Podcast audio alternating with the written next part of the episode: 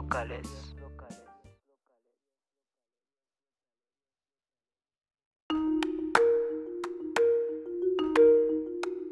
Hola, hola, esto es Historias Locales, una semana más, una semana más de nuestro proyecto, ya el capítulo número 8. Y como habrán notado, eh, hoy tocaremos un tema sensible, eh, olvidado, la masacre en Canoa de 1968. Sin duda este fue un año manchado de masacres para México y hasta en pleno 2021 eh, lo seguimos reclamando con el famoso 2 de octubre no se olvida y que pronto tendremos en el podcast. Pero a petición de un buen amigo y seguidor del contenido Nico Cárdenas, nos hizo llegar un acontecimiento que este mismo año sucedería en Puebla, específicamente en San Miguel Canoa, y a continuación narraré los hechos de la masacre que sucedió en esa localidad, así que pónganse cómodos que el reflejo de lo que representaba la Iglesia Católica en ese entonces, esa noche sería expuesta. Todo comenzó con el deseo de ir a la montaña conocida como la Malinche. Julián González era experto en organizar reuniones a la montaña. En septiembre de 1968 convocó a 11 de sus compañeros para escalar juntos el lugar, eh, pero solo acudieron cuatro de ellos. Ramón Gutiérrez Calvario, Jesús Carrillo Sánchez, Miguel Flores Cruz y Roberto Rojano Aguirre. Los cinco que llegaron al punto de reunión caminaron desde el edificio Carolino de la Benemérita Universidad Autónoma de Puebla, BUAP, hasta la calle 22 Norte, para tomar las unidades de transporte público y así dirigirse al entonces municipio de San Miguel Canoa. Llegaron a la comunidad indígena aproximadamente a las 6 de la tarde.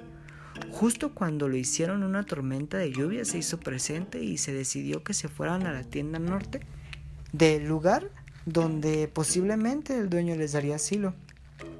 Así que llegaron, pidieron posada, pero ellos no aceptaron. Después se dirigieron a la iglesia y se encontraron con varias personas que estaban en la entrada, a las cuales se dirigieron y les solicitaron quedarse en el lugar y se identificaron como empleados de la UAP, pero también recibieron la negativa. Ramón y Jesús tenían un presentimiento negativo y suplicaron a sus compañeros retirarse. El resto pidió paciencia. Propusieron lanzar un volado a su suerte, si ir o quedarse. La moneda decidió que deberían pasar la noche en la comunidad indígena y así fue como comenzaron a buscar dónde pedir asilo. Julián, quien convocó a los demás en esa época, tenía 26 años y era padre de dos hijos, además de que venía otra pequeña en camino. Se acercó a dos jovencitas que iban acompañadas de Odilón García quien llegaba de la Ciudad de México a visitar a sus hermanos, eh, perdón, a su hermano Lucas. Después de contarle que nadie les daba posada, Odilon decidió invitarlos a su, a su vivienda, la cual se ubicaba a tres calles de la iglesia. Los excursionistas comenzaron a notar ciertas cosas extrañas, y aunque les abrieron su casa de manera franca y hospitalaria, estuvieron como 40 minutos incómodos, cuando de repente sonaron las campanadas las mujeres se expresaban en náhuatl. Cuando le preguntaron qué sucedía al dueño de la tienda, él solo decía que solo estaba pues alborotada la calle, que todo estaba bien, que descansaran. Pero los gritos continuaban y era más que evidente que algo ocurría, añadiendo el fuerte sonido de las campanadas acompañados de gritos que decían, ya llegaron los asesinos y ladrones, sáquenlos de aquí.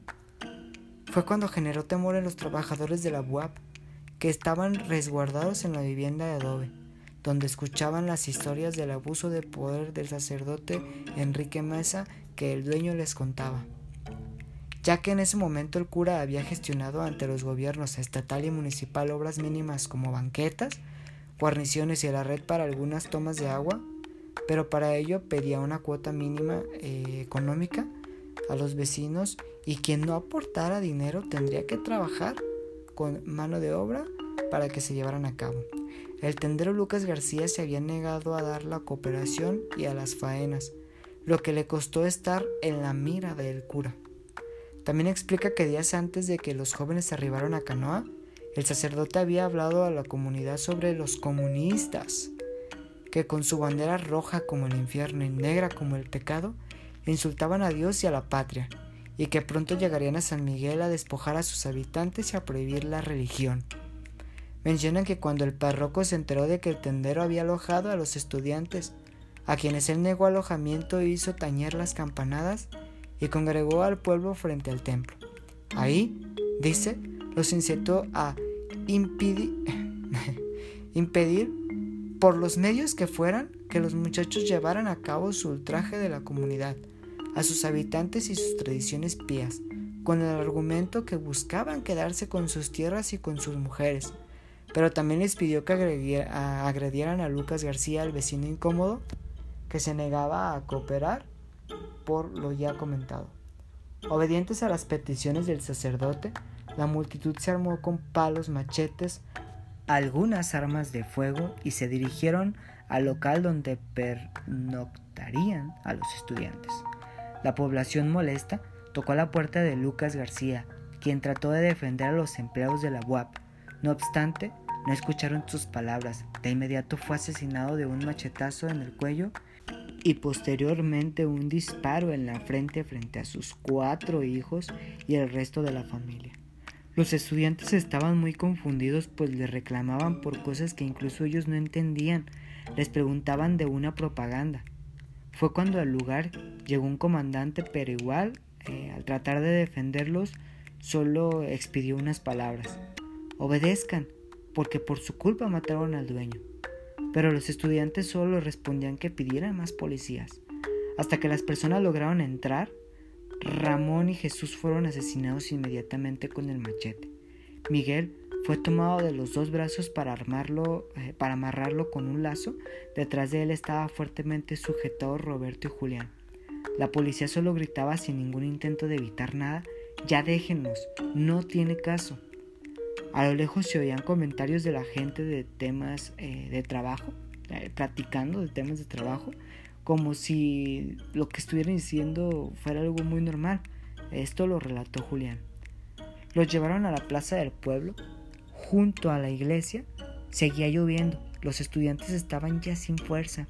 Solo escuchaban a la gente diciendo, háganse un lado, vamos a rematarlos pero después de que las autoridades lograron ingresar a la comunidad, pues los pobladores habían obstaculizado el ingreso con piedras en el camino, rescataron a las 5 de la mañana del 15 de septiembre de 1968 con vida, pero severamente heridos a Julián González, Miguel Flores Cruz y Roberto Rojano. Al mismo tiempo, Pilar Flores, esposa de Julián, recibió una llamada en la madrugada del 15 de septiembre en la que le informaron que este estaba grave herido, gravemente herido, y que se dirigieran al hospital. Aún con su estado de embarazo, ningún médico le quiso contar lo que había sucedido con su esposo. Dijo, pensé que en la Malinche se había caído, pero cuando tuve la oportunidad de verlo, tenía toda su espalda morada y ya me contaron que estuvo a punto de ser asesinado por el pueblo. Fue terrible. Yo me quería desmayar cuando vi en una bolsa sus dedos. En las radiografías se documentaron varias heridas en la cabeza, además de las lesiones de los riñones y fuertes dolores musculares. De la pérdida de los dedos de su amigo Julián afirma que no recuerda cómo sucedió. No sintió dolor porque estaba casi inconsciente. Lo de la mano fue un machetazo. Yo no recuerdo el momento en el que me cortaron los dedos. Quien me comentó eso fue Miguel, un sobreviviente. Y aunque la esposa de Lucas García informó a la Policía Judicial de Puebla los nombres de quienes congregaron al pueblo mediante las campanadas y a un alto parlante en la plaza municipal, las autoridades del fuero común no sancionaron a los culpables. Se sabe que el párroco Enrique Mesa fue invitado, entre comillas, para presentarse y declarar por su participación en la masacre, pero se negó y nunca fue amonestado. Por más de un año permaneció como párroco en Canoa y más tarde fue transferido a su pueblo natal, Puebla. Y así es como termina nuestra historia de hoy, la masacre en Canoa. ¿Qué les parece? ¿Conocían el evento? Yo la verdad no. La verdad no. Y cuando empecé a investigar sobre esto, quedé impresionado de, este hecho y, por qué razón, o sea, no he recordado sobre todo. La verdad que agradezco la recomendación a nuestro amigo Nico Cárdenas. Y pues ustedes qué opinan? ¿Qué, les pareció este capítulo? Eh, la verdad que estuve investigando y me aparecía constantemente como culpando la pues la ignorancia de temas eh, ajenos a ellos o más bien el, el, analfabetismo que fue el causante de esta masacre yo la verdad no creo ¿eh? porque sí incluso tenemos políticos con doctorado que han llegado a bloquear el suministro de medicamentos a niños con cáncer entonces dudo mucho que haya sido por el analfabetismo de, de los indígenas también quisiera comentar que está comprobado que pues las civilizaciones por lo regular son muy fáciles de moldear. Entonces, eh, pues nada, es increíble que este tipo de cosas sucedieran y sobre todo que se dieran impunes ante los responsables, autores materiales y autores intelectuales.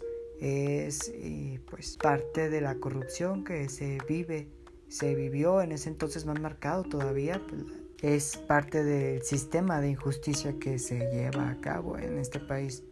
Así que este fue el capítulo número 8.